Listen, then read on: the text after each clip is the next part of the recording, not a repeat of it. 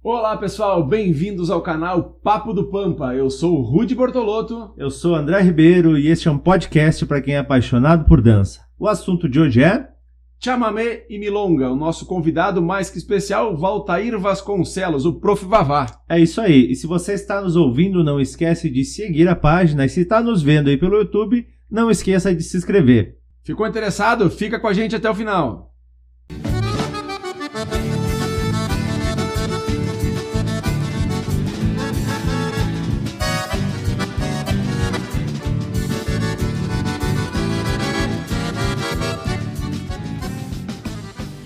Começando mais um Papo do Pampa com meu grande amigo e um dos primeiros professores da minha vida, aí, Valtair Vasconcelos, o Vavá.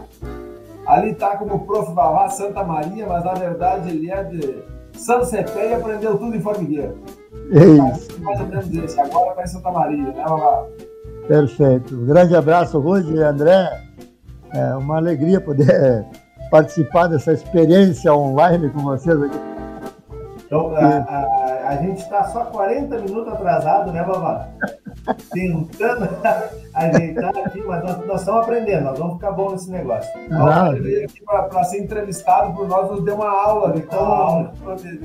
Uma aula de, de estúdio, né? Da gente conseguir é, é. essa gravação. É que, é que, o André não, não, não, não, não estudou em formigueiro, né? Então ele não tem essa essa visão, né? Então não é todo mundo que é privilegiado, né, Lava? com, todo re... com todo respeito aos meus amigos do formigueiro, mas na verdade eu brinco, né? Mas... Eles só não ensinaram a mexer no Instagram, mas formigueiro, do Ruth não sabe nada do Instagram. Não tinha essa matéria, né? Não, não tinha. É, é que naquele tempo, né, naquele tempo não tinha essas coisas. Não, formigueiro, assim, ó, brincadeiras à parte, eu tenho maior respeito. Formigueiro é uma grande escola, né? O Ruth falou do negócio aí que, para mim, foi uma grande escola. Eu tive a oportunidade de cair de paraquedas em formigueiro nos anos 80 e poucos, através do meu amigo Jová, e dali nem sei quantos anos lá por, por formigueiro, até recentemente trabalhei com numa programação de, na praça ali, homenageando um grande amigo que eu, que eu tive lá em Formigueiro, já falecido, Celso Máximo Burial Mário, uma figura fantástica Patrão do CTG, né? Patrão do é. CTG, com qual entre, entre tantas outras pessoas que não dá nem para fazer a lista, porque a lista é grande, né? Estamos por vocês, meu amigo. Ué, eu sei que então, é o seguinte, né? Estão é... batendo por Caxias do Sul, é isso? É, eu acho que né, te apresenta um pouco mais, conta a tua história com a dança aí, como é que, como é que começou isso, da onde tu vem, para onde é que tu vai, né, que tu se alimenta. Que tu se alimenta. Como vivem. É, te apresenta um pouco aí. Não precisa falar como se reproduz, tá? É A questão é a seguinte, é, eu, o Rui já falou, eu saí de São Cepé, mas São Cepé permanece na, na mala de garupa, né? Porque onde eu vou, eu levo a marca de São Cepé no lombo, né? É, me criei num, num, ambiente onde tinha que, ser, que ter algumas ferramentas na mão ou tu tinha que ter um copo para tomar um trago ou um cigarro para fumar no meio da festa, ou tinha que saber dançar.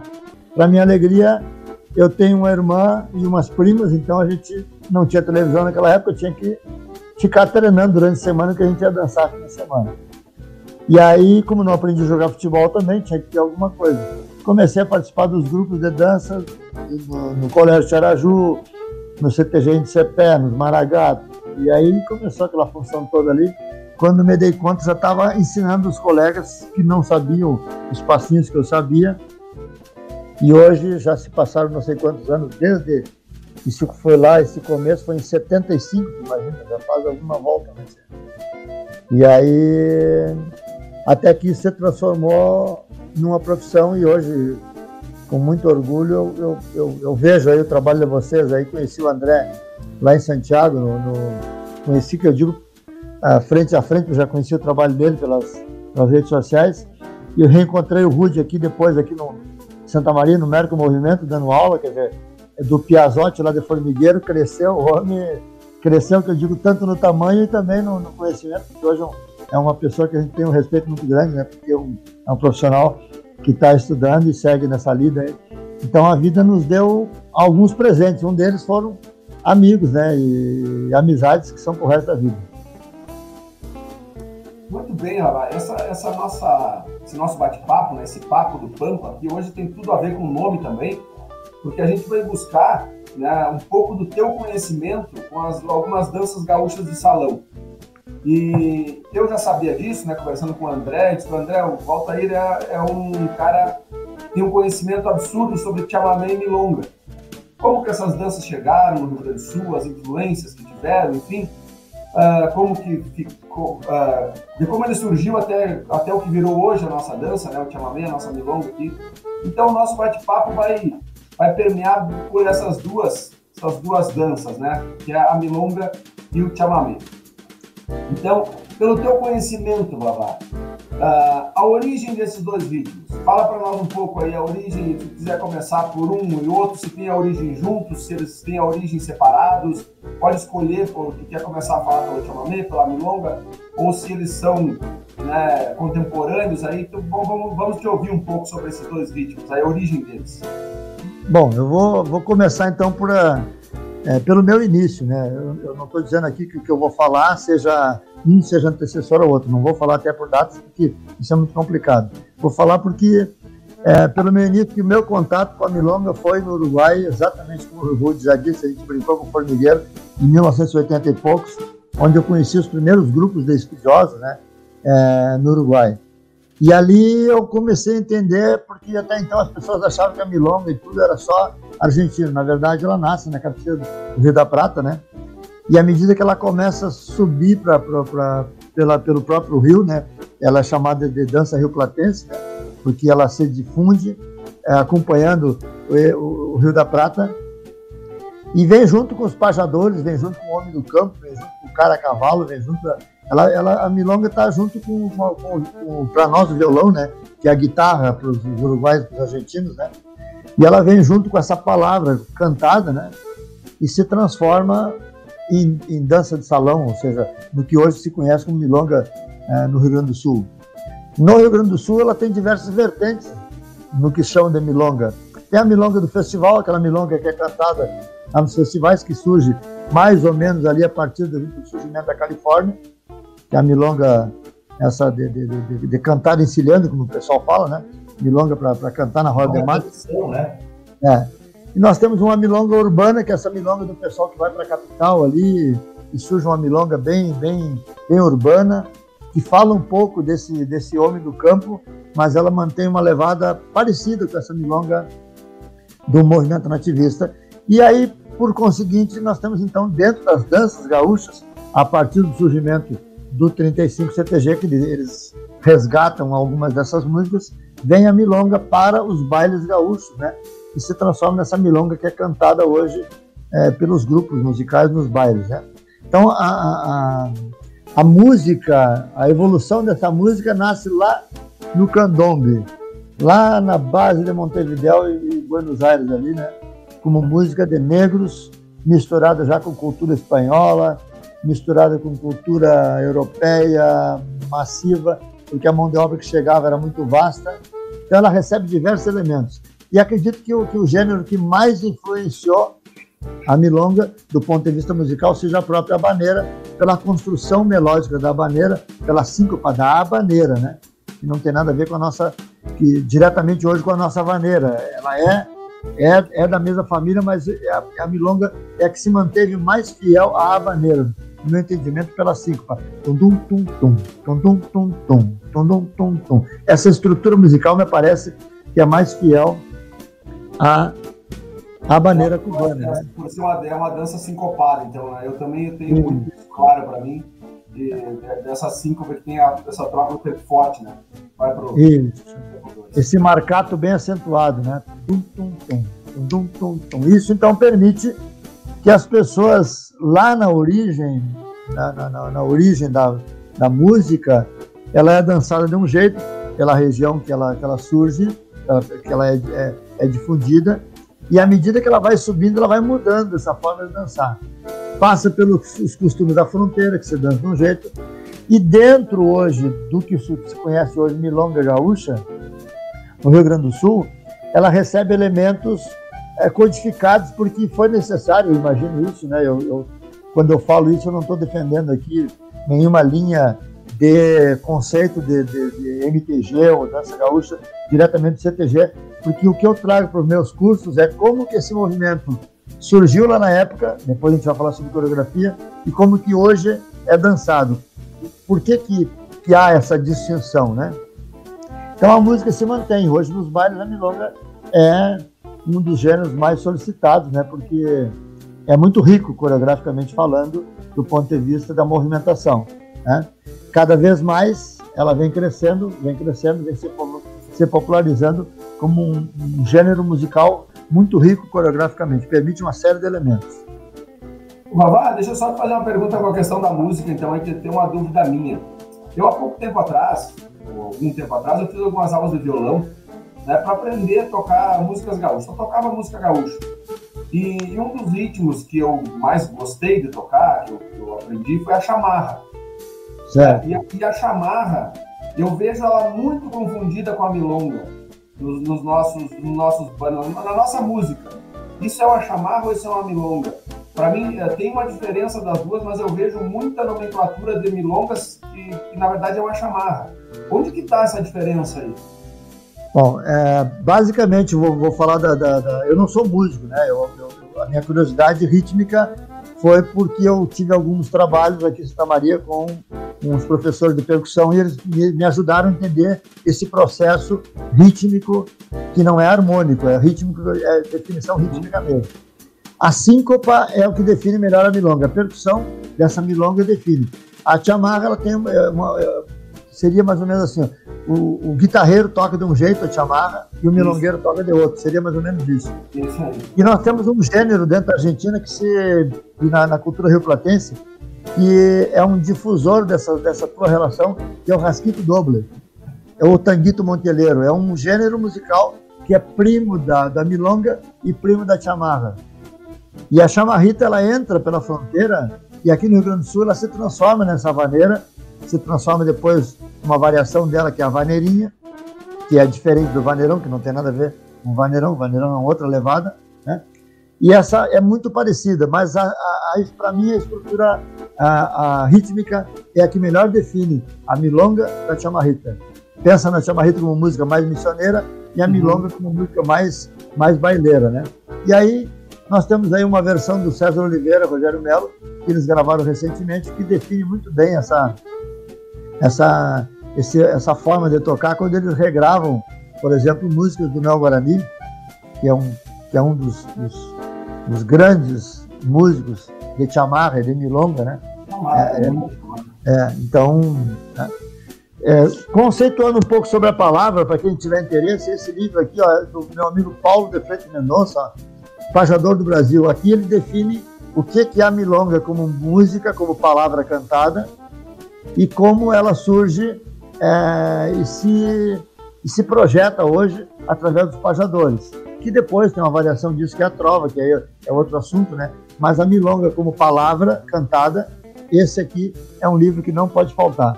O meu está todo marcadinho aqui, porque é assim que eu uso para estudar. Esse é uma, é uma leitura obrigatória.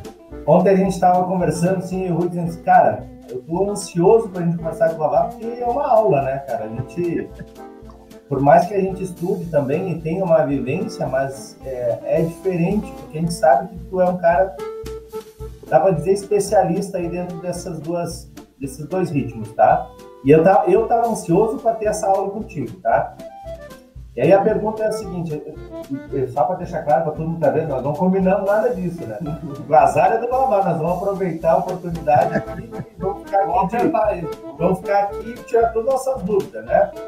É, porque tem essa, essa coisa, né? Ah, milonga é um, um, é dois e um, é dois e dois. No início dela, como é que se dançava? O movimento, a, a, a base inicial era uma, uma estrutura em que as pernas do cavaleiro e as pernas da dama se cruzavam. Se tu pensar na milonga portenha hoje, onde tem aquelas sacadas, aquelas tiradas, que as pernas se encaixavam, isso, por exemplo, só era permitido nos bailes decolatada no início de tudo, do ponto de vista no Rio Grande do Sul. Não era permitido que tu dançasse no salão, cruzando a perna, o entrepernas, o roçado das entrepernas. Isso não era permitido no baile, no baile social, é mais ou menos isso. Então lá na Milonga, ela lembra que ela nasceu nos prostíbulos lá, né? Ela nasceu junto, ela, ela é a mãe do tango, né? Ela, ela, ela vem ser a mãe do tango. A forma de dançar na milonga ainda se mantém. Essa na milonga portenha um, umas tiradas que para nós aqui ficou muito difícil em função também dos figurinos e das regras dos bailes sociais do CTG, quando não era permitido que nem tu encostasse a barriguinha na fivela do peão, né? Inclusive, nós temos um assunto sobre isso depois que nós vamos te apertar aí, que eu quero ver se tu vai lembrar depois. Voltar nessa questão aí. Então, então essa, essa, essa movimentação lá no início era exatamente isso. Era esse cruzar de pernas mesmo, entendeu? Lembra que, o, que, as, que, o, que isso era, era usado, se, não sei se vocês tiveram a oportunidade de, de, de, de prestigiar um candombe montevideano, em Montevideo nós temos uma festa lá que é o candombe, não tem nada a ver com o candomblé. Candombe é um gênero musical. Né? E nesse gênero musical se enfatiza muito bem. Deixa eu ver se consigo liberar uma música aqui, não sei se chega para vocês aí, que eu acho que seria. Explica bem direitinho isso, vamos ver se consegue chegar para vocês. Estão ouvindo aí? Legal.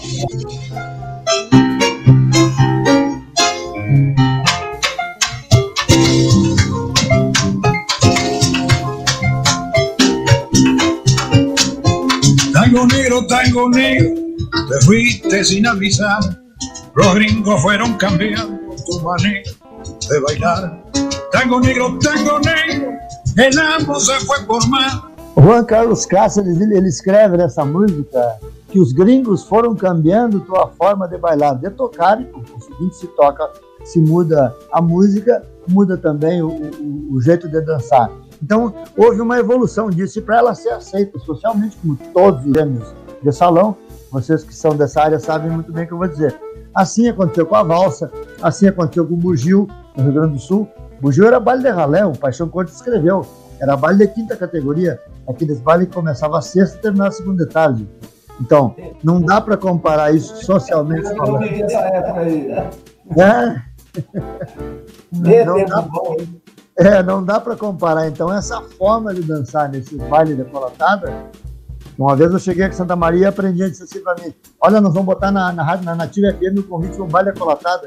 E eu disse assim para ela, mas que beleza, vamos dançar pelado. Porque ela não sabia o que era o baile colotado. O César Oliveira gravou e o pessoal entrou na. na... Aproveitando o ensejo, explica para o pessoal aí. Eu te garanto que 90% das pessoas que estão nos ouvindo não sabem o que é um baile colatada. Que o César Oliveira vai não regravar. Gravaram isso. sobre é. isso. E as pessoas não têm ideia. Explica para todo mundo aí nos bailes da é, eu vou falar de fronteira e missões, né? Vamos, vamos pegar todo esse essa, essa de, de, de, de formigueiro para diante. o preconceito de formigueiro para lá, São Cepé e formigueiro para lá da fronteira. Os bailes começavam sexta de tardezinha, entendeu? E aí no Lusco Fusco, na medida que o baile ia, ia, ia, ia o vinho ia tomando, tomando vinho, uma grapete, um negócio, o baile começava a esquentar e as moças muito, muito generosas, elas levantavam a saia para facilitar o, o entre-pernas e meio que amarravam por trás. Eu acho que foi isso que foi gerando o tal do baile acolatado, que nada mais é do que um baile de quinta categoria, né? E de quinta não tem nada, né? É de primeira categoria para época, né? Era onde os rapazes tinham para se divertir, entendeu? Entre um jogo de osso, entre uma, um gole de vinho, um samba com fanta, né? Porque um dia que tu tomava samba com fanta. Eu já ouvi também, Vavá, dessa questão do, cara chegar das cavalgadas ou da, da, da, né, da lida do campo, ia direto, às vezes no baile, ele tava com a bota suja, né? Bota de barrada, e as mulheres também já barravam o vestido para trás, né? Pra claro. Na, na foto, então ficava esse vestido amarrado para trás também. E essas moças eram muito, eram muito bondosas, essas mulheres, eram é. muito caridosas, né? Cara, se o cara estivesse no campo e não embarrasse essas botas, na chegada ele embarrava. embarra, com certeza, senão ele não tinha no campo, né? Então esse baile é mais ou menos parecido com o baile do Negratouro lá do Itaqui, né? Não sei se vocês já conhecem a música que os mateadores gravaram.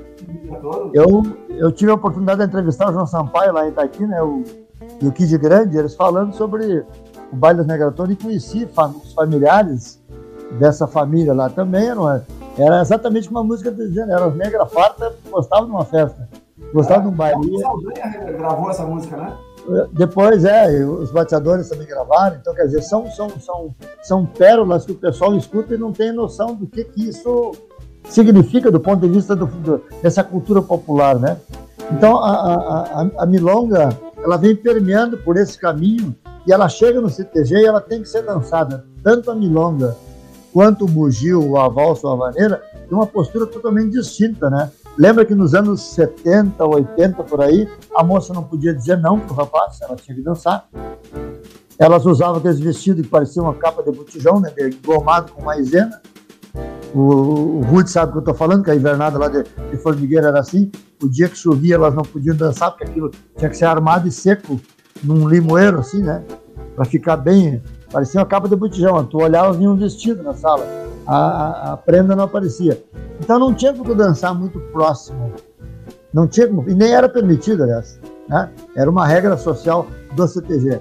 À medida que, que, que esse abraço começa a fechar, essa milonga começa a mudar também a movimentação, porque já troca a saia pela saia de filó, já não é mais aquela saia engomada. E aí já entra essa informação nova de que a milonga não é só aquele 2 e 1 um da fronteira bem largado. Lembra que, os, que, que o espaço era amplo, né? O salão era amplo, então podia dançar bem largado. Hoje, dependendo do, do local que tu vai, hoje tu não pode fazer uma movimentação grande, porque se tu fizer, tu vai para um lado e não volta, né? Alguém já ocupou aquele espaço, né? Aí, então, então hoje tem uma outra relação. E essas informações vão mudando também a forma de dançar. Eu não sei se eu respondo dessa, dessa maneira, Rui, de tua, tua pergunta aí. Perfeito, perfeito. Perfeito. E, Babá, é, e essa, essa questão, eu vou te incomodar nisso aqui porque acho que é a dúvida das pessoas, tá? E é muito Fala, legal meu. desenvolver isso aí pra gente. Ela, ela é muito regional, né? A milonga também, né? A questão do passo básico dela. Porque é, gente, é, eu lembro quando o Ruth chegou aí, que a gente foi trabalhar junto, é, a gente entrou na discussão, Ruth, não, vai lá, nós dançamos dois e dois. Não, aqui é dois e um. E nós entramos na discussão, né? Mas é. E aí depois, não, é regional, cada lugar dança. Tem forma diferente de dançar, né? É, eu, eu defendo a seguinte ideia, né? Por exemplo, se tu vai falar inglês com alguém, pressupõe que tu tem que saber falar inglês também, né? Os dois têm que saber falar inglês. Acredito que do ponto de vista de passo básico, não está certo nem errado nenhum dos dois movimentos. Cada um dança e se move como consegue. Não Deus te ajude. Tem um casal de São Cepé, um amigo nosso, o Ruth conheceu, não vou citar o nome. Ele e a esposa dele dançavam toda noite assim. Só o passinho, como se fosse uma marchinha. Pum, pum, sacudidinho para lá e para cá. Uma vez chamaram ele e disseram para ele: Tu tem que fazer uma aula de dança. E ele disse assim para o rapaz: Mas fazer aula porque eu danço toda noite. Não perco uma música. Só que eles dançavam toda noite a mesma coisa. Era valsa, era bugio, era tudo, só, só trocava música e o balancinho era o mesmo. Onde é que eu quero chegar? Se você vai dançar com uma pessoa que sabe despachar, que sabe desenvolver uma dança no 2 de 1, um, estilo da fronteira, o cara vai se ajustar, ele vai dançar. Se tu vai dançar com alguém que sabe 2-2, vai conseguir dançar. Se tu sabe vai dançar com alguém que a outra pessoa tem uma noção de milonga, com passo de milonga, é, dessa, dessa milonga portenha, ele vai desenvolver a partir disso. Então, tu te move com outra pessoa na medida que tu consegue fazer juntos os dois. E depois tem um, um estudo que para o cara que, que, que, dança um pouquinho mais, é como que ele vai se movimentar dentro da música, que é uma outra outro universo que ele ouvir a música e poder, a música muda a, a harmonia e ele, e ele muda a movimentação. Então, para quebrar o galho, a milonga dançada é um e um, porum, porum, pum, pum, porum, pum, pum, um, movimento, isso, isso estaria enquadrado como passo certo também. Tecnicamente falando, um dois e um é uma dança que tu faz dois com um lado e um, fica faltando um pedaço para o compasso.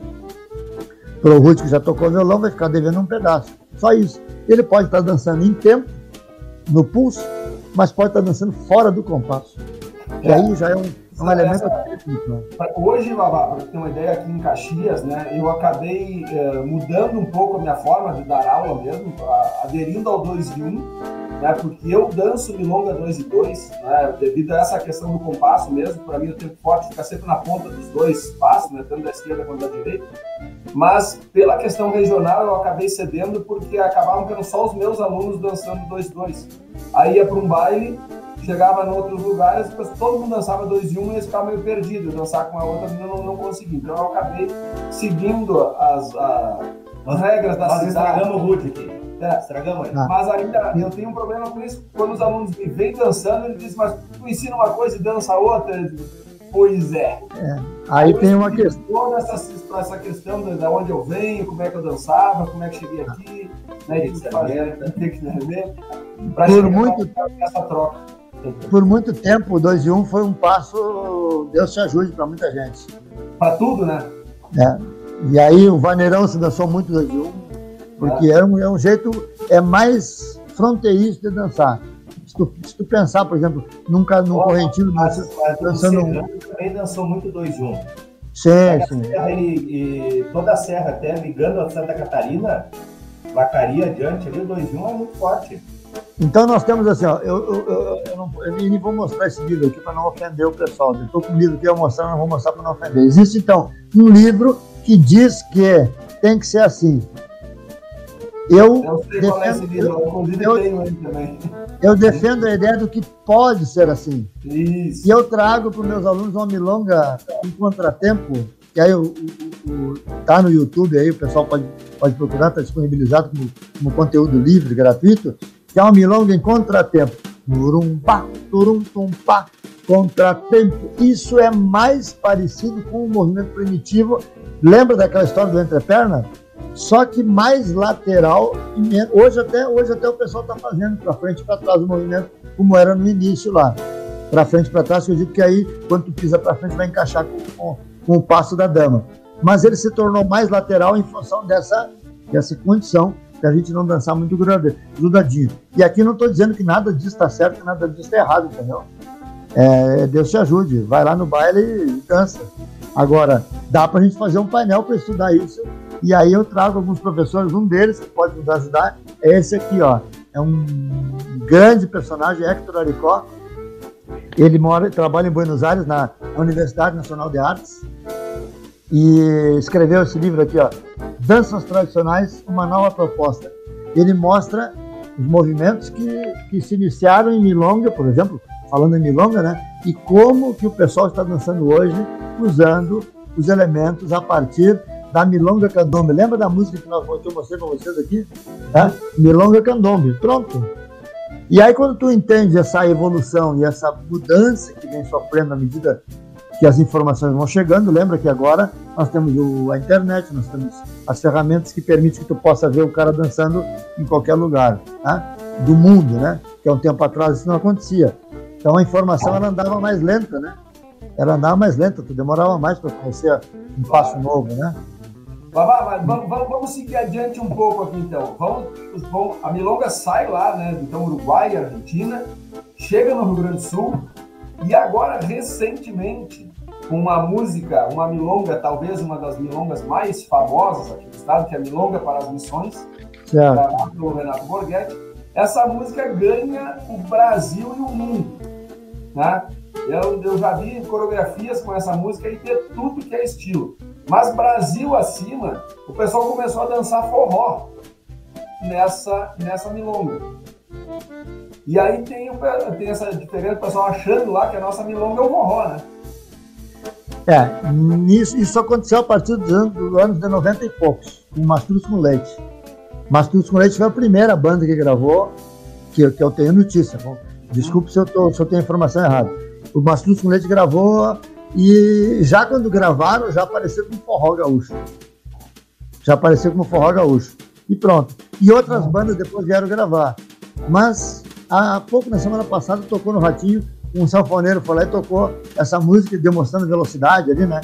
Na, na- na- vai acelerando a música, como muitos fizeram, e o Ratinho ainda disse, opa, isso não é forró, isso é uma milonga gaúcha do Gilberto Monteiro, gravado pelo, pelo Renato Borghetti. Esse texto está nesse livro aqui, meu amigo, ó, que saiu essa semana do Rubens, onde eu e a Ju fizemos um capítulo falando da milonga do Rio Grande do Sul e desmistificando, não desmistificando, com todo respeito aos forrozeiros, mas dizendo que o forró é forró e milonga é milonga. E aqui o prefácio, o prefácio é do presidente nacional da Academia de Tango de Buenos Aires e o pós-fácio é do Renato Borghetti. Oh. Onde o Borghetti, o Borghetti, esse foi um, um, uma, uma solicitação que eu fiz para Emily Borghetti, filha do Borghetti, para conseguir que ele fizesse o pós-fácil.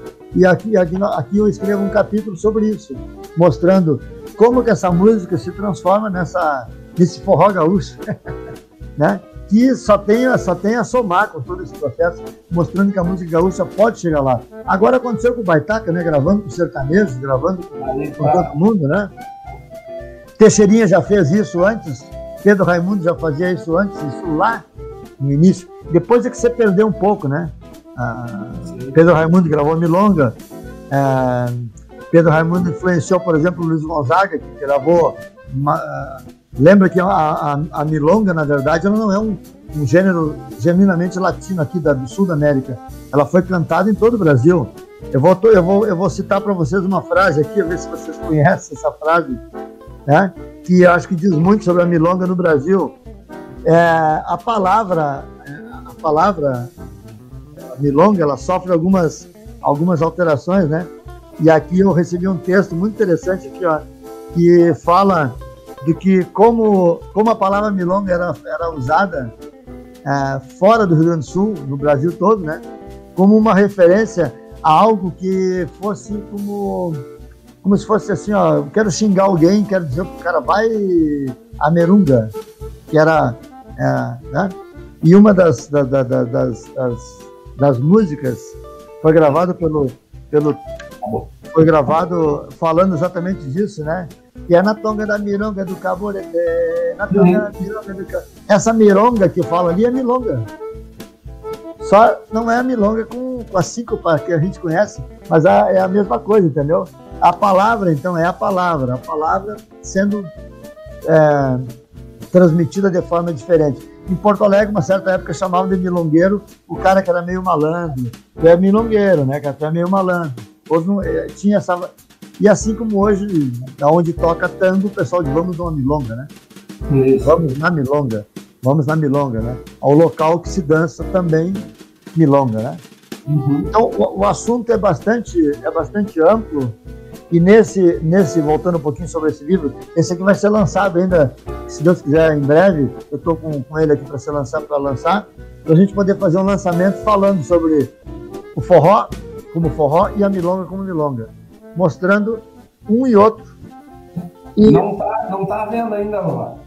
Ele, ele tá vendo, eu só não estou divulgando ele porque eu estou com os outros projetos da Fundação Marco Polo em, em atividade, estou focando nos projetos, né? Mas ele está pronto para ser, ser lançado aqui no Rio Se quiser comprar, tem, tem aonde procurar, fala contigo, como é que é? Fala comigo, fala comigo que a gente manda, a gente manda é bem interessante. São, são muitos autores escrevendo nesse livro, tratando exatamente sobre isso. E a parte prática disso, o projeto é fazer isso uma oficina prática, a hora que conseguir fazer presencial, para poder ter mais dinâmica, e mostrar a milonga para as missões, por exemplo, sendo dançado como milonga gaúcha, sendo dançado como milonga portenha e sendo dançado como forró. A mesma música, mostrando a universalidade Sim. dessa arte, né, dessa música. Isso é bonito. Beleza, então nós falamos já, estamos há quanto tempo? Nós estamos aí é. quase uma meia, mais de meia hora, né? Meia hora falando da Milonga. Vamos dividir, né? Já vai ficar cheio de cara. E agora nós temos o chamamé, né? Que é esse ritmo que eu sou particularmente apaixonado por chamamé. Né? Tenho uma, um carinho, um amor muito grande por ele. Adoro dançar chamamé. E, e ele é um ritmo que tem muita diferença da sua origem para hoje, né, Babá? A dança argentina do chamamé é completamente diferente da nossa. Onde é, que, onde é que se deu essa diferença aí? Como é que surgiu isso? Como é que chegamos aqui? Não, eu defendo uma, uma, uma ideia, né? Eu defendo uma ideia que eu digo assim, ó, nós temos um grupo de amigos. Quando eu digo eu defendo, eu faço parte de um grupo de amigos que defende algumas, algumas ideias de como isso aconteceu, tá? E como música e como dança, é um dos, dos, dos gêneros mais antigos do sul da América, o chamamé. Ele se transformou em chamamé a partir do momento que ele foi gravado, e recebeu o nome de chamamé, como era algo que pudesse ser, ser, ser feito de qualquer jeito na época, isso lá no início, quando foi gravado pela primeira vez. E era, como, um, era um improviso, né, É, como se fosse um improviso. É, na verdade, ele era um, é um canto guarani chamado canto purarreí, que é, um, que, é um, que, é um, que é uma fusão do canto guarani com a polca que chega europeia. Lembra que o índio não dançava enlaçado, né? Mas o índio rezava abraçado. Por isso, por exemplo, Juliano Javos, que ganhou um dos prêmios agora no livro do ano, esse livro aqui, Caraí Chamamé, ele defende então que rezar, dançar chamamé é rezar abraçado. Que lindo isso, né? Ah. E tem um autor, tem um autor, eu falo e o troço vem para perto, né? Nós recebemos em Itaqui uma professora chamada Cláudia Liliana Garcia. Ela compôs, ela escreveu vários livros, um deles é Chamamé Se Baila Assim, junto com, com, com, vários autores. E nesse livro ela diz que é, é, sou eu dançando com a minha alma na chuva. Ah. E, onde é, e onde é que tem que estar essa minha alma? Tem que estar. Então, no momento que o, que o, que o correntino dança, ele está literalmente, literalmente rezando abraçado. É como se ele estivesse resgatando aquela essa, essa cultura guarani, né?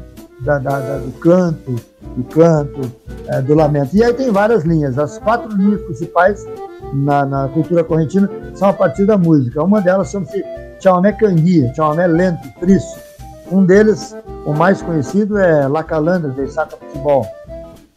Isaac Futebol é um músico de Alvear, nasceu em 29 de novembro de 1917. No centenário de Isaac, eu estava coreografando a obra lá em, na Argentina, coreografando a obra de centenário de Isaac, um momento emocionante assim que, que rendeu muitos conhecimentos, porque eu consegui entrevistar pessoas que conviveram com ele, onde, onde eu consegui entender parte do processo de criação dele. E uma obra que não, que não pode faltar para os, os chamameceiros é Henrique Pinheiro, El Chamamé. Essa obra aqui é fantástica. Aqui, meu amigo, isso aqui é um livro de cabeceira, é a Bíblia do Chamamé, do ponto de vista de conhecimento de como essa música surge e como se transforma hoje no que a gente conhece hoje do lado correntino. Tá? Do lado correntino por quê? Porque quando ela passa para o lado de cá do rio, acredito que o maior, um dos maiores responsáveis seja um músico de Poçadas chamado que to, tocou com, gravou com o Zé Mendes por muito tempo, chamado Tchalói Jara, um, tocou bandoneon com, com Pedro Otá, com Pedro Otá, não, Noel Guarani, depois com o Senair Maicá. Esse, esse cidadão ele mudou a música missioneira, vou, vou ser mais ousado. Por que, que ele mudou a música missioneira? Porque ele trouxe uma característica poçadenha. Lembra que, que, que Noel Guarani entrou a América toda viajando e pesquisando, junto com outros músicos, e quando ele veio, quando ele voltou, ele trouxe consigo essa bagagem. E esse músico veio, morou no Rio Grande do Sul muito tempo, e a partir daí o chamamé passa a ser tocado com mais, com mais é, frequência no Rio Grande do Sul, porque se ouvia pelas rádios. As rádios, à noite as rádios brasileiras baixavam a potência, não tinha televisão na época, né? E tu ouvia as rádios castelhanas. E o que, que tocava à noite? Tocava tango, tocava chamamé, tocava uma polquita, um valseado correntino, é, era o que se ouvia. Quando os gaúchos começam a dançar, no CTG, nos bailes, entra um instrumento que mudou toda a música gaúcha, que é a bateria. E a bateria começa a empurrar e começa a tocar muito rápido e começa a tocar binário. A, a, o tempo forte da bateria fica um ponto binário. Essa é a minha defesa. Automaticamente as pessoas ouvindo aquele tempo binário forte, Rude, o que, que dá a ideia? De dançar marchado. Perde-se então essa harmonia ternária que ele tem, que ele se mantém no chamamé, com essa evolução, com essa marcação da bateria, marcando. Lembra que até pouco tempo o chamamé não era nem aceito pelo pessoal do, MTG como, como gênero gaúcho. É, depois eles criaram então as regras para como se dançar o chamamé. Mas se você for para um baile com a penha do outro lado do rio, ou ali nas costas da barranca do Rio Uruguai, entre Itaqui e São Borja por ali, né? quem sabe você vai ver o pessoal dançando um chamamé polqueado, com característica da polca, ou um chamamé valseado, ou um chamamé maceta, bem sapateado. Essa, essa dificuldade de dançar e essa postura, para mim, muda também com o vestuário gaúcho, que a nossa prenda gaúcha começa a usar um vestido muito longo, e tu não tem como fazer aquelas flexões que eles fazem lá. Por quê? Porque se fizer flexão, vai pisar na barra da saia, né? Tem então, um, festival, um, um festival de chamamé argentino que tá me fugindo o nome agora, que tem sempre a música e a dança junto, um, cara, um conjunto tocando e aí entra sempre um casal dançando. Tu lembra o nome? Festival de Correntes é o mais famoso de todos. Mas tem um outro nome, esse isso que eu tô falando. Eu vejo os vídeos, eu acompanho vários vídeos no YouTube. Nós é- fizemos. é de Correntes, é outro nome. Tem um outro. Ah, tem, eu- tem vários. tem vários. é Todos Jacaré, tem Jacaré. O- eu o André- eu tenho que pesquisar. O André deve ter conhecido, tu estava no encontro dos coreógrafos, André, em Tramandaí, que o, que o Robson e a gurizada fizeram lá. Não, não tá.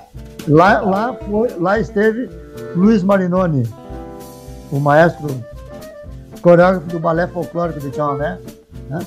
E ele, ele é, um, é, um, é um cidadão, nos recebeu na, na- nos recebe na casa dele, é um, é um grande maestro, um grande estudioso, entre tantos outros, né? É, e eles ficam surpresos quando eles veem os gaúchos do Rio Grande do Sul dançando chamamé. Porque o estado que mais dança chamamé, com características do chamamé correntino, para mim é ali naquela região do Mato Grosso, aqui- ali tem um chamamé pantaneiro, é o mais parecido com o chamamé correntino. Aquela música lá também é uma música diferente da nossa, o chamamé pantaneiro. Ele não tem essa marcação rítmica forte que nós tem aqui. Se tu pegar, por exemplo, o chamamé de, da família Guedes, por exemplo, hoje, se tu pegar um chamamé do- dos monarcas, é, se tu pegar um chamamé de, de alguns, eles têm uma, são, são diferentes a estrutura.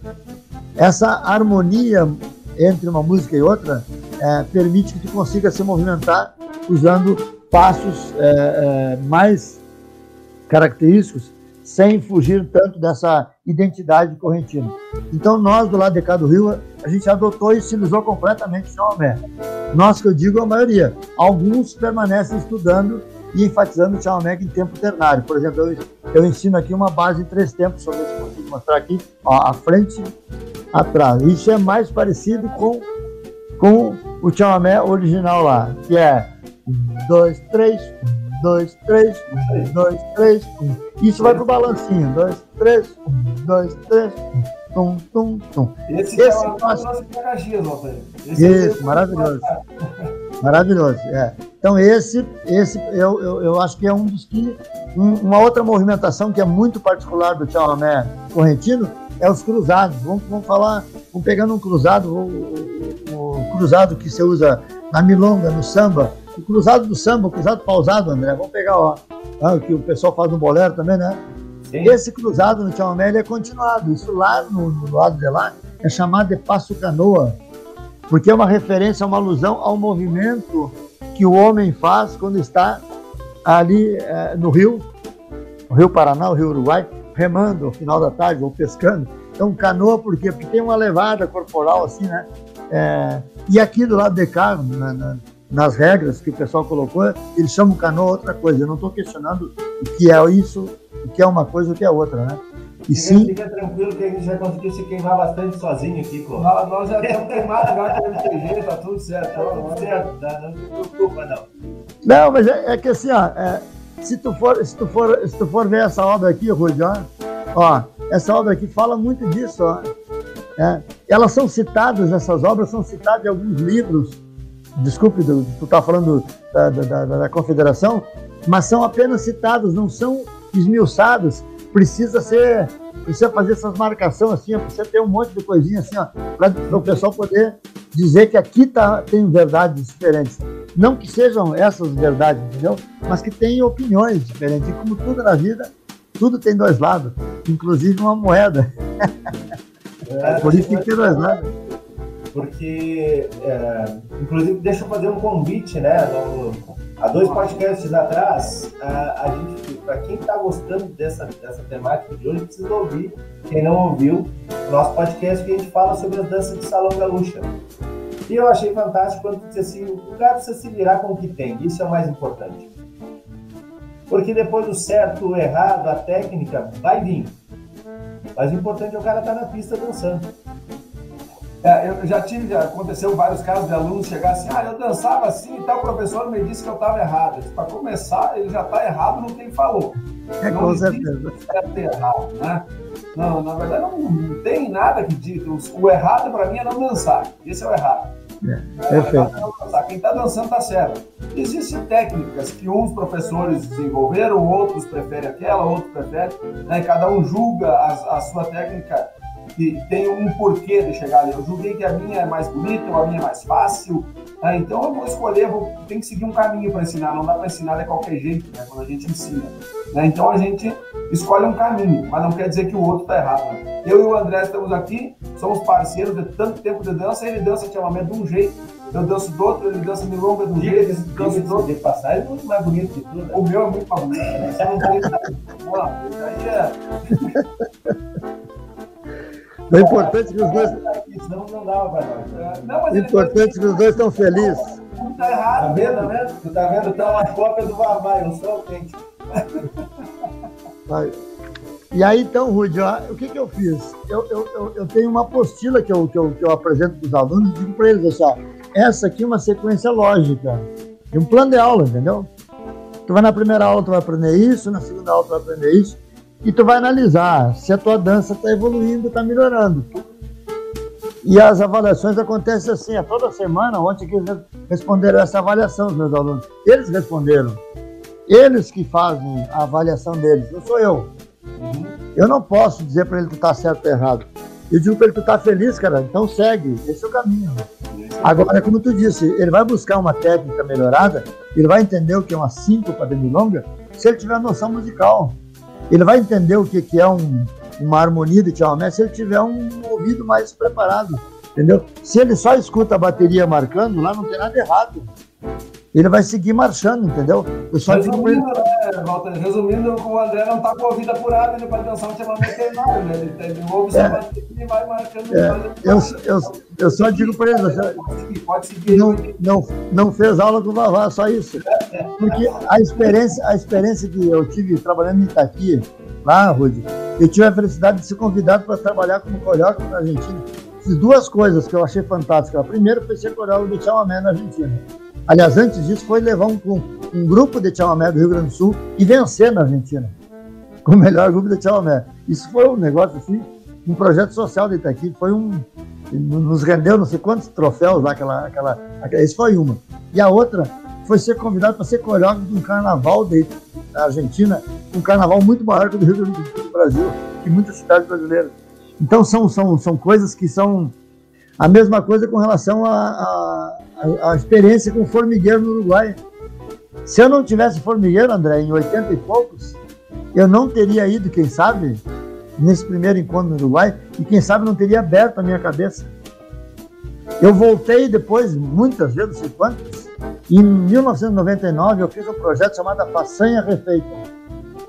A Façanha Refeita. 1999. Vamos ver se vocês têm uma associação sobre essa data. Agora eu vou botar vocês na saia justa. Ah, 79? 1999. 99. 99? Isso.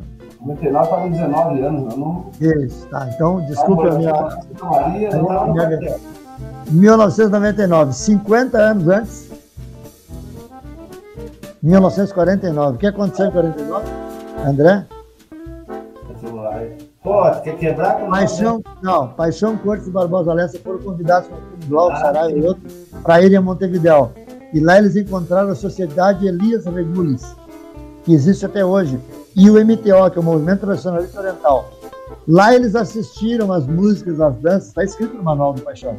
Sim. Voltaram tá. para Porto Alegre e disseram assim para os outros: a gente não tem nada. E eles iriam vir para. Eles vieram, eles foram lá na Crioja. A Crioja acontece na semana da Páscoa. Deve ter sido abril, março, abril por aí. E em setembro estava prevista a vinda deles para Porto Alegre. Qual foi a primeira dança que eles criaram, as pressas, para poder apresentar para os uruguaios? Tatu de Castanhola. Eles criaram, formataram o que eles entenderam por, por tatu, e ali começaram. Tatu é, é, é, uma dança criada, não é de pesquisa, né? É, e aí muitas outras, rancheiras de carreirinha e tudo mais. Então tu vai ver dentro das danças uruguaias, tu vai ver o caranguejo, tu vai, das danças do Platense, desculpa, tu vai ver o caranguejo, tu vai ver a chimarrita balão, tu vai ver diversas danças de origem rio-platense que são tidas hoje como dança gaúcha. E não tem nada de errado nisso. Cada um teve seu mérito. Foi importante? Foi. Mas não é uma verdade única. Tem outras verdades. Então, Eu fui criticado um tempo atrás porque eu estava dando aula no CTG em Santa Maria, junto com a Ju, a gente estava dando aula ali, e o cara chegou e disse assim para mim, tu não pode dar aula, tu não tem um cartão tradicionalista. ah, meu pai e meu avô não me deixaram, né, tia? Resultado, aquilo ali para mim funcionou como um gelo, entendeu? Significa que eu não sou bem-vindo aqui, né? Então o que, que eu fui fazer? Segui meus estudos, conheci outros professores, fui para outros lugares e respeito grande tanto, tanto que eu tenho as obras do MTG. Essa semana chegou mais uma aqui, ó. Chegou mais uma obra aqui, ó, é, do MTG, ó. Pronto, chegou mais uma. Então as coisas estão chegando. Eu estou sempre a, colaborando, estou sempre buscando para mim poder fazer a minha visão disso. É o que o Ruth falou. Tu vê o cara dançando e vê se tu melhorou. Tua dança tá bonita? Tá, então segue esse caminho. Ah, tu gostou da dança do Ruth? Então segue o Ruth. Tu gostou da dança do André? Vai lá. O mesmo acontece, essa habilidade acontece tanto na dança coletiva quanto na dança individual. O André, por exemplo, eu vi sapateando lá em Santiago. Eu levei lá, Rude, o nosso, um nosso professor de malambo, que é a Cristian Maldonado, e o André estava junto lá. Cada um tinha quantos treinadores lá? 20, 30. 20 Cada um de um jeito. É. Nenhum é igual ao outro. E todos dançavam chula. E alguns dançaram malambo, sabiam alguma coisa de malambo. E os que não sabiam foram ver. O que, que o Christian fez? Num, numa, numa tábua, levantando felpa, o gaúcho tirou os tênis, remangou as calças e sapateou de pé descalço, levantando, fazendo uma curvada no chão. E o pessoal apavorado, tira, ele vai machucar os pés. Ele, não, eu estou representando um gaúcho do século XVIII, naquele tempo não tinha bota. e aí, e é, e é pronto. Então, a, a, a, e é o mesmo cara hoje que está com uma visão para frente, se tratando de espetáculo artístico. Então, a música e a dança, elas são consequência de estudos e de uma evolução. E a evolução vai continuar. Daqui a 10 anos, essa milonga que a gente conhece hoje vai ser outra. Daqui a 10 anos, o Tchauamé que se dança hoje vai ser outro. E vai, ser, vai mudando. Mas é muito importante as pessoas saberem onde tudo começa. E, a, e, o, meu, e o meu respeito sempre é Formigueiro, porque Formigueiro, para mim, foi uma escola, sim. Formigueiro, eu carreguei a bandeira Formigueiro por muitos lugares, sendo de São Cepé, e os pessoal me perguntavam, mas por que, que tu vai como Formigueiro?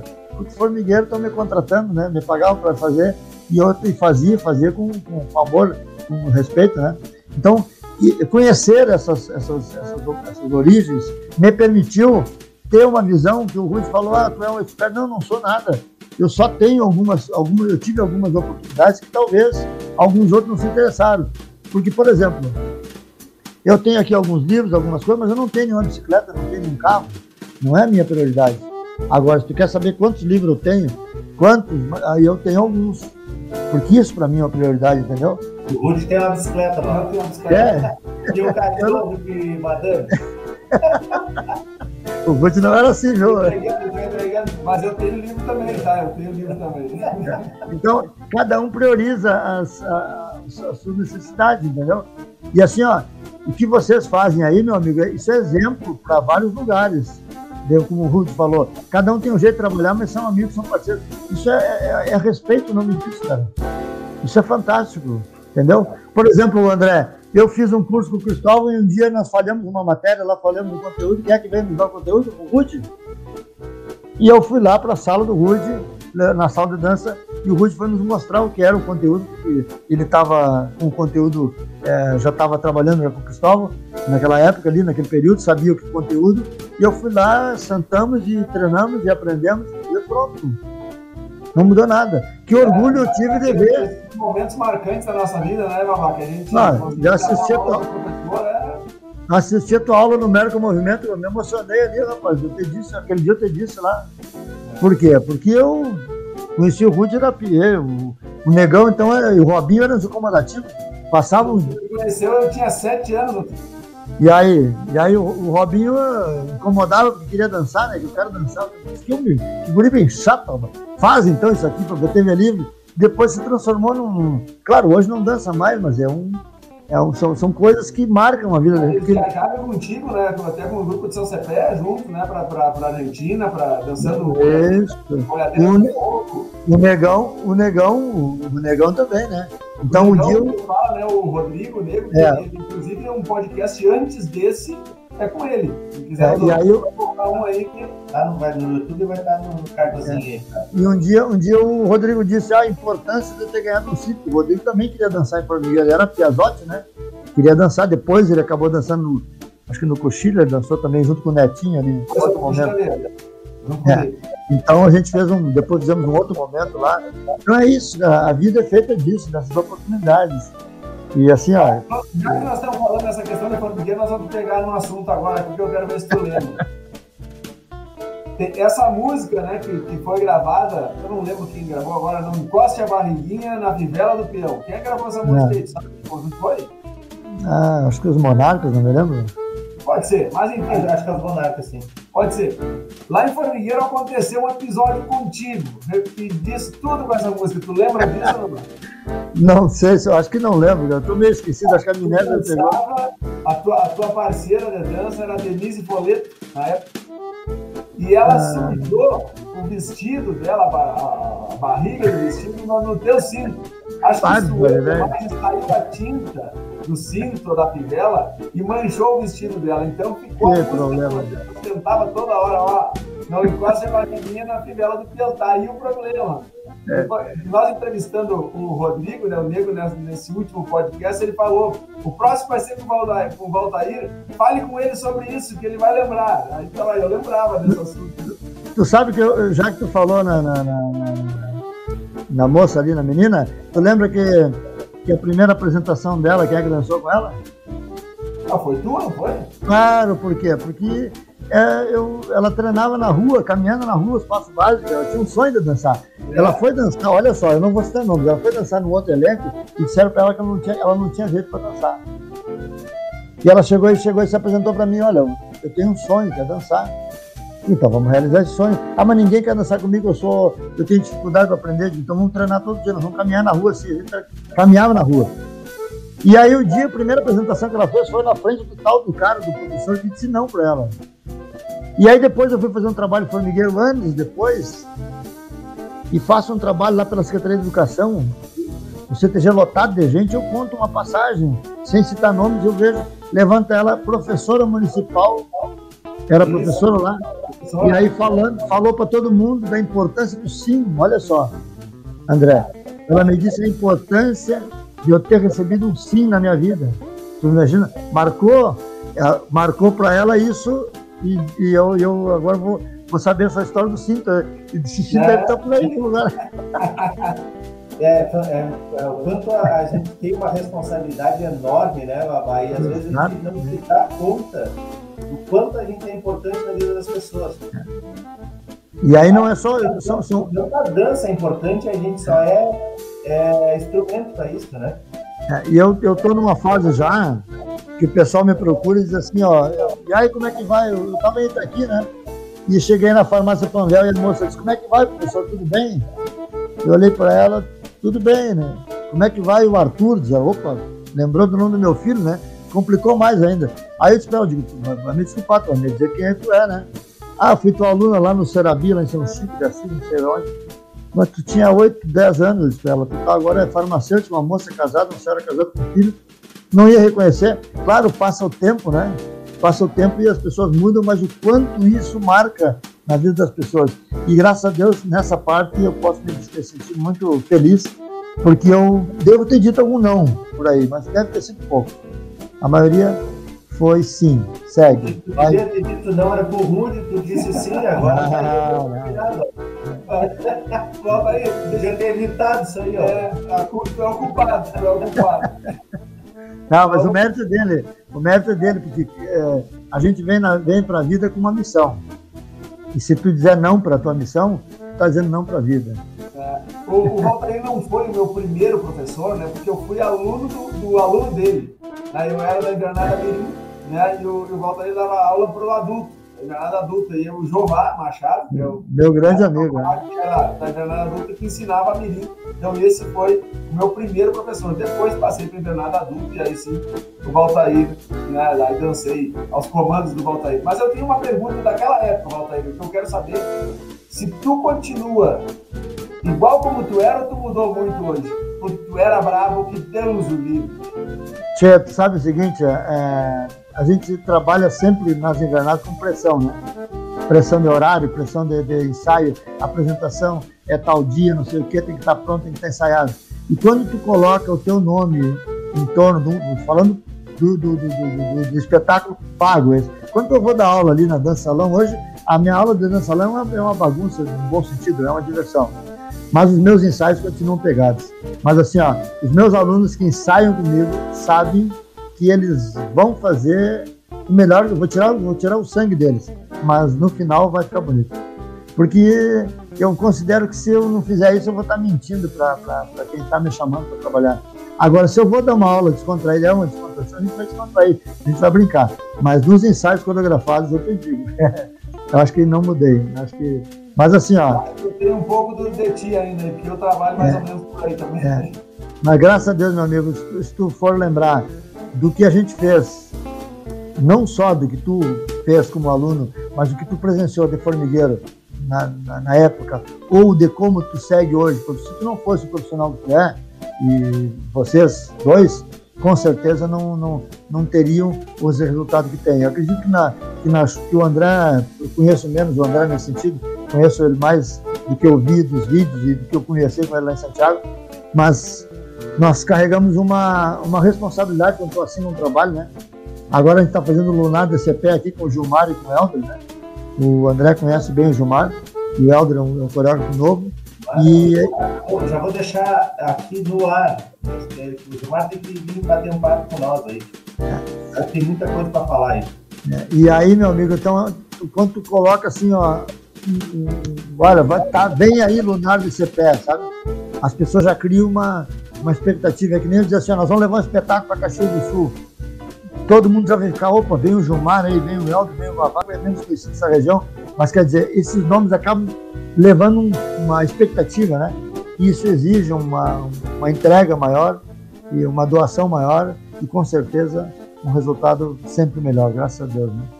É, que, se a gente consegue que as pessoas se emocionem com o produto final, já, já valeu a pena o esforço. É isso aí. Legal. Bueno, acho que era mais ou menos isso. Ah, vamos falar das danças gaúchas de salão ou não vai dar tempo? Da... Uma opinião rápida, Vavá, uma opinião rápida tua, assim, o que, que, tu acha sobre, digamos assim, esse engessamento que o, que o MTG cria sobre as danças gaúchas de salão? Qual é a tua opinião sobre isso? Eu acho Meu amigo... Falou, mais ou menos já falou sobre isso. Quando ele falou antes que daqui 10 anos vai ser diferente, diferente é. já, já acabou de mas é legal, desenvolve. Eu vou responder assim.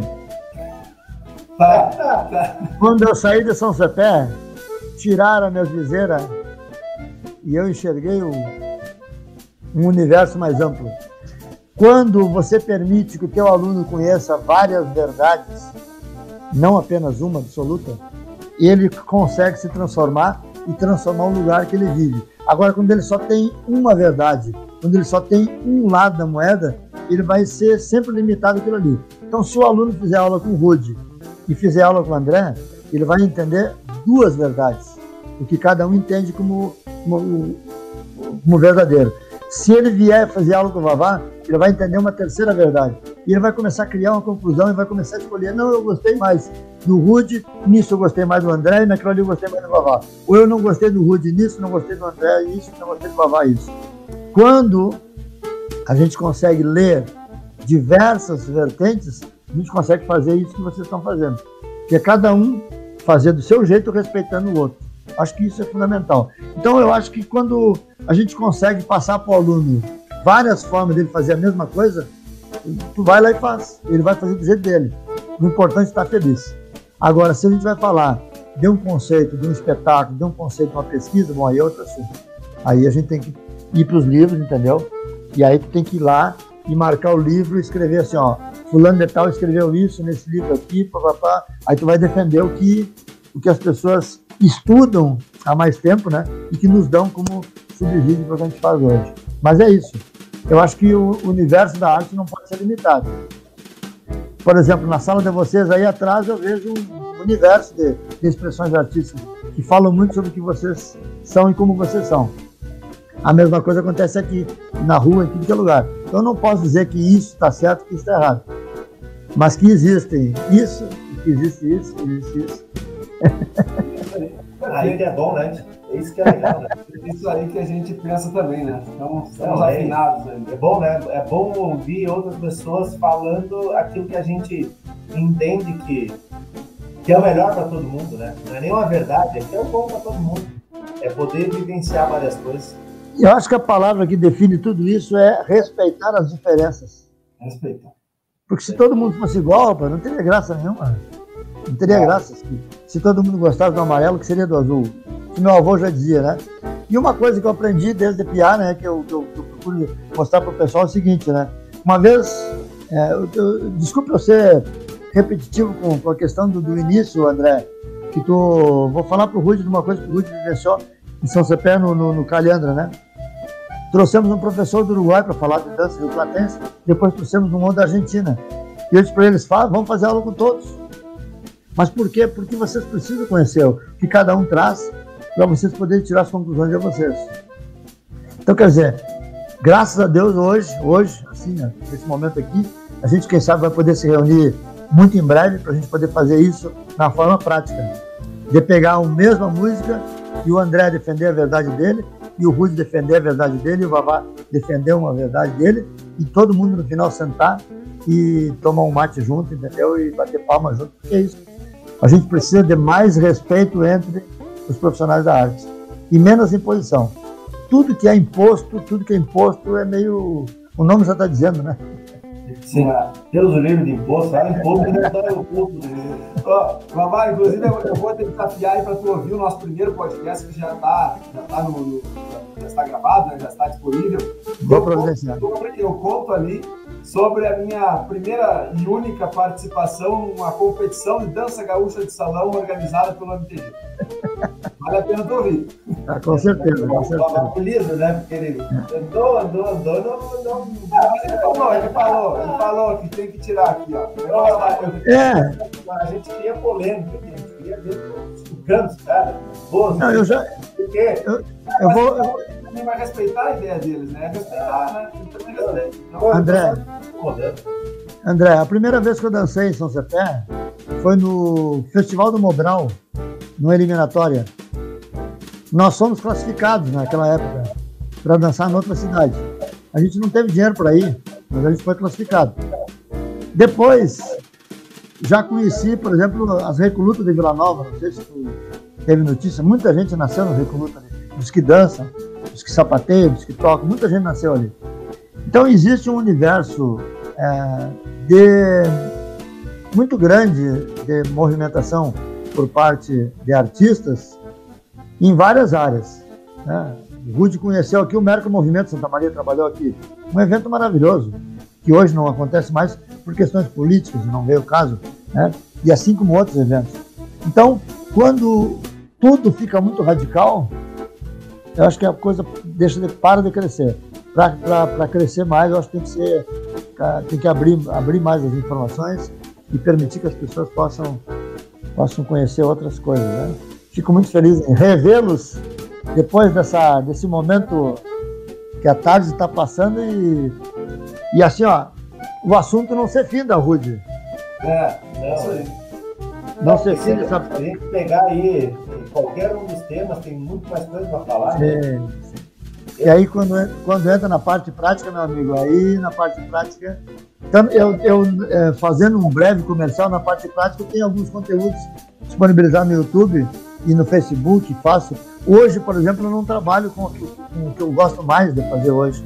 Para mim, se eu for fazer uma elencar os cinco que eu gosto mais, um deles seria o tango. Santa Maria não tem comércio hoje para o tango, não, não existe porque o, Cacheral fechou, caiu. O clube que tocava, que tinha. O Clube Dores não tem mais os eventos que tinha para esse repertório. Então fica difícil das pessoas fazer uma aula hoje sabendo que não vão ter onde dançar.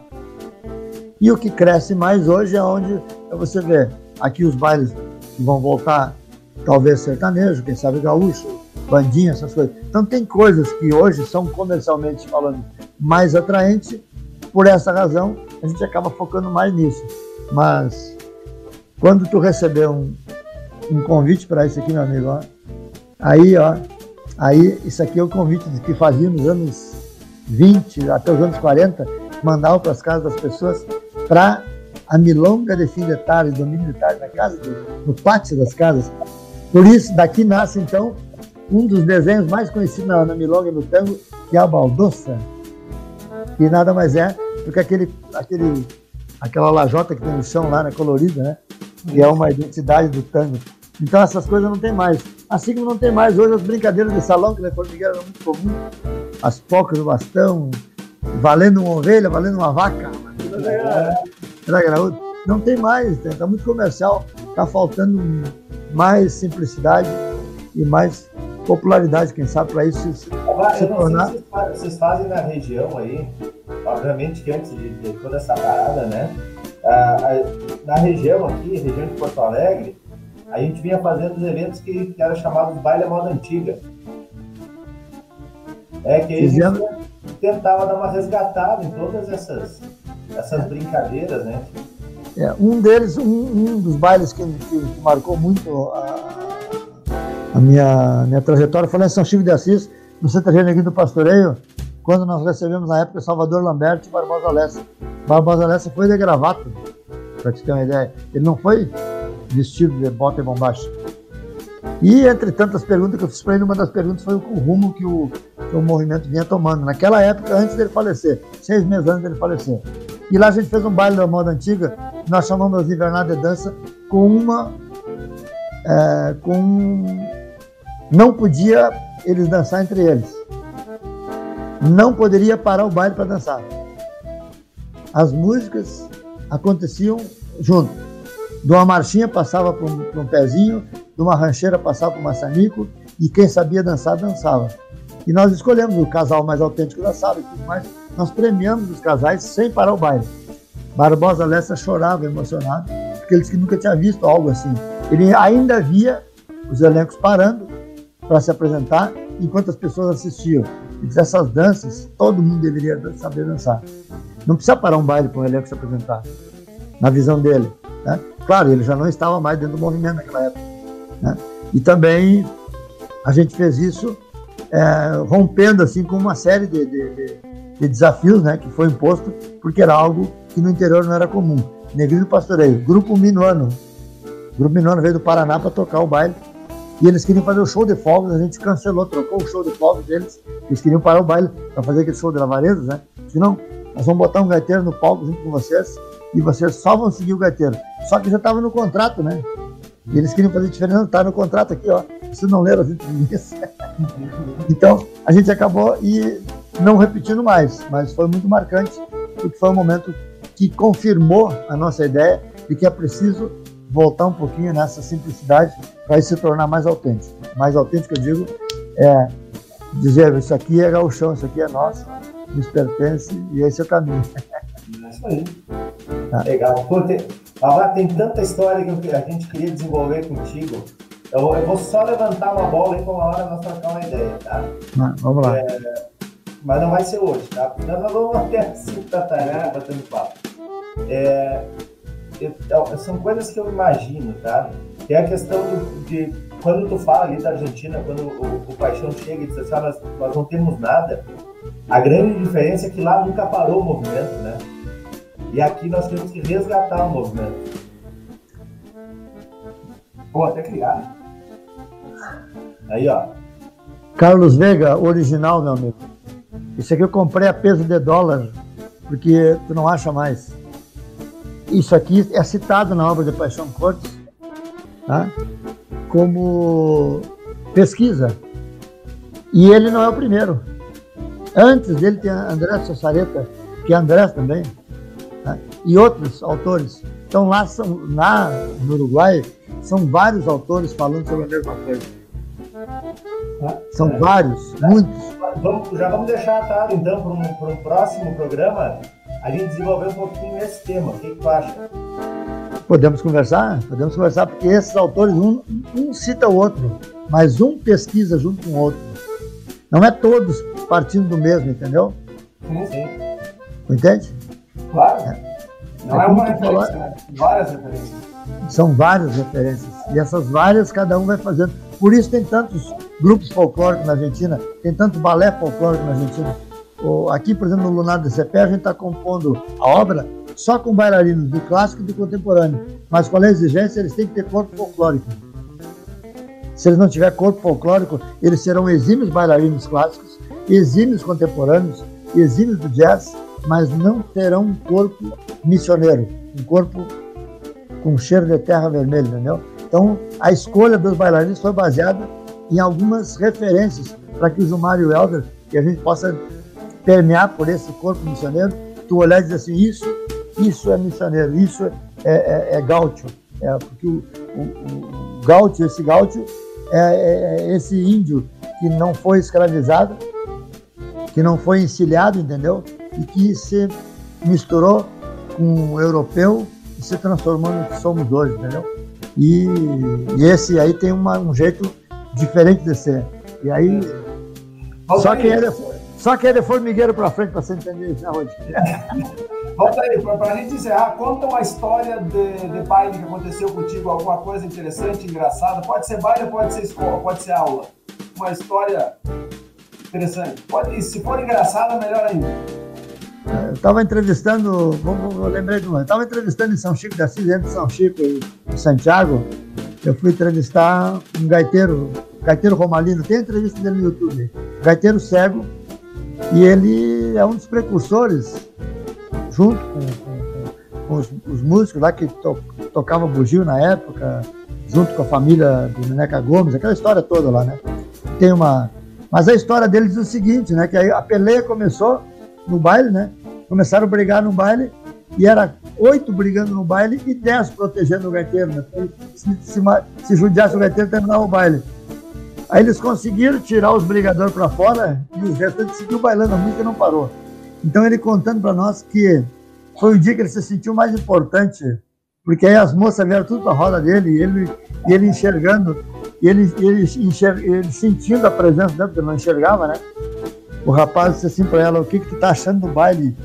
E aí ela respondeu para ele muito baixinho, disse, e aí ele parou a música e disse: Tu não vai responder, eu respondo, que eu ouvi daqui dizer ele: Eu sou cego, mas eu não sou surdo.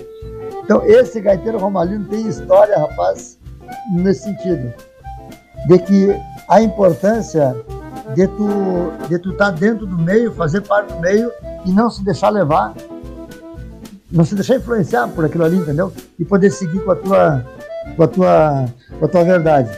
E uma das coisas que meus filhos me cobram é fazer algo que eu possa deixar escrito sobre a, a, algumas algumas histórias, algumas pesquisas, né? Que, que nascem nasce em casa, nascem no pátio de casa quando meu avô nos ensinava a dançar com um pedaço de, madeira, um bastão, batendo nas pernas, quando tu errava o ritmo. Então, até hoje, quando eu estou batendo palma na aula, eu estou trazendo essa memória de lá, essa memória ancestral ali, né? Do meu avô marcando, entendeu? No chão ali, dizendo acerta o passo, acerta o passo, acerta o passo. Eu acho que isso foi para todos os trabalhos que eu fiz, com uma certa, um certo rigor. Agora o Rudy acabou de confessar aí que o sistema era meio bruto e continua, mas graças a Deus é, respeitando sempre né, o quanto cada um pode trazer para o universo que está vivendo, né, a, da sua colaboração, da sua vivência, para somar e ser mais um corpo dançante. Quanto mais pessoas dançantes, melhor, que aí o mundo vai ficar mais feliz, mais alegre. Cristo, fazer as palavras, considerações finais aí. Lá, uh, uh, agradecer demais aí, tá? o tempo que você disponibilizou aí para trocar essa ideia com nós. Obrigado pela aula de chamamé Milonga. Não, meu amigo. E a gente sai muito mais rico dessa conversa, porque é, a gente vai poder levar com, com, mais propriedade para os nossos alunos aqueles ensinamentos que temos contigo hoje. Tá? E já deixo aberto aqui o convite, se tu gostou, vamos fazer outras, né? Vamos achar outros temas aí, vamos bater papo, porque é sempre muito agradável conversar contigo. Tu sabe que eu, eu, eu, eu quando eu cheguei em Santa Maria para trabalhar, eu trouxe para cá, fui um dos pioneiros, eu trouxe o samba de gafeira. E o pessoal me perguntava onde é que tirou isso? Porque dançavam muito na época vaneira estilizada. Era, um, era uma vaneira estilizada e não tinha nada errado nisso. Né? E eu sempre gostei dessa, dessa ideia de pesquisa e tal, né? Então na época era muito difícil. Eu fui fazer um curso para de Jesus, eu comprei a fita VHS dele e fui em Bento Gonçalves, fui a Alegrete, e aqui do Santa Maria Dança e andava atrás dele com aquela fita VHS, tirando dúvidas sobre os passos. Era uma dificuldade muito grande. Hoje, os nossos alunos têm uma facilidade enorme. Ao mesmo tempo que eles têm uma facilidade muito grande, eles têm que ter cuidado com as informações, porque uma coisa é o que está no, YouTube e outra é aquilo que de fato pode ser é, mais verdadeiro no sentido de, de, busca, de pesquisa. E o, e o que vocês estão fazendo, proporcionando isso para as pessoas, isso vai, é, é um legado. É maravilhoso isso. Quiçá outras pessoas pudessem ter essa mesma iniciativa para que isso possa se transformar em algo, um projeto maior, que a gente possa juntar, meu amigo Rude e André, os três, botar na sala, juntar mais alguns aí, a gente fazer uma tarde prática, rapaz. Aí, aí saltar o dia do bolso, né, Rude? Não, isso aí já, já faremos com certeza. Ah, tá. deixa, deixa essa, essa pandemia embora aí, a gente vai fazer isso aí com certeza, também para Caxias. Envio um grande abraço a vocês, um agradecimento imenso, imenso, imenso pelo respeito, pelo carinho de vocês. É, me coloco à disposição para não só para estar junto com vocês, mas também para incentivar esse projeto, para que esse projeto possa crescer cada vez mais e que a dança se fortaleça, como acredito que, que cresceu muito na Serra, com a chegada desses meus dois amigos aí, formigueirense, Rude e Negro, que se juntaram. O André é natural da onde? Aqui, o André. Bom, então tu imagina, tá? E hoje vê o quanto a, a região cresceu, toda a região serrana, né? Cresceu através dessa, dessa difusão e divulgação da dança, é muito importante, é isso que a gente precisa. Mais, mais pessoas somando uh, e menos pessoas competindo pelas informações. Um grande abraço. Tá? Nos vemos numa próxima. Muito certo? obrigado. Muito obrigado. Pessoal, então, quem curtiu aí, por favor, compartilhe com os amigos, né? Ajudem a gente a divulgar esse trabalho. Ouçam e assistam os outros podcasts que já estão no ar. Se inscrevam né, no nosso canal do YouTube e sigam a página do Instagram. Isso aí, Papo do Pampa. Tudo vai estar aqui descritinho, bonito, inclusive todos os contatos do Vavá. Isso aí, galera. Um abraço. Até mais. Um grande abraço.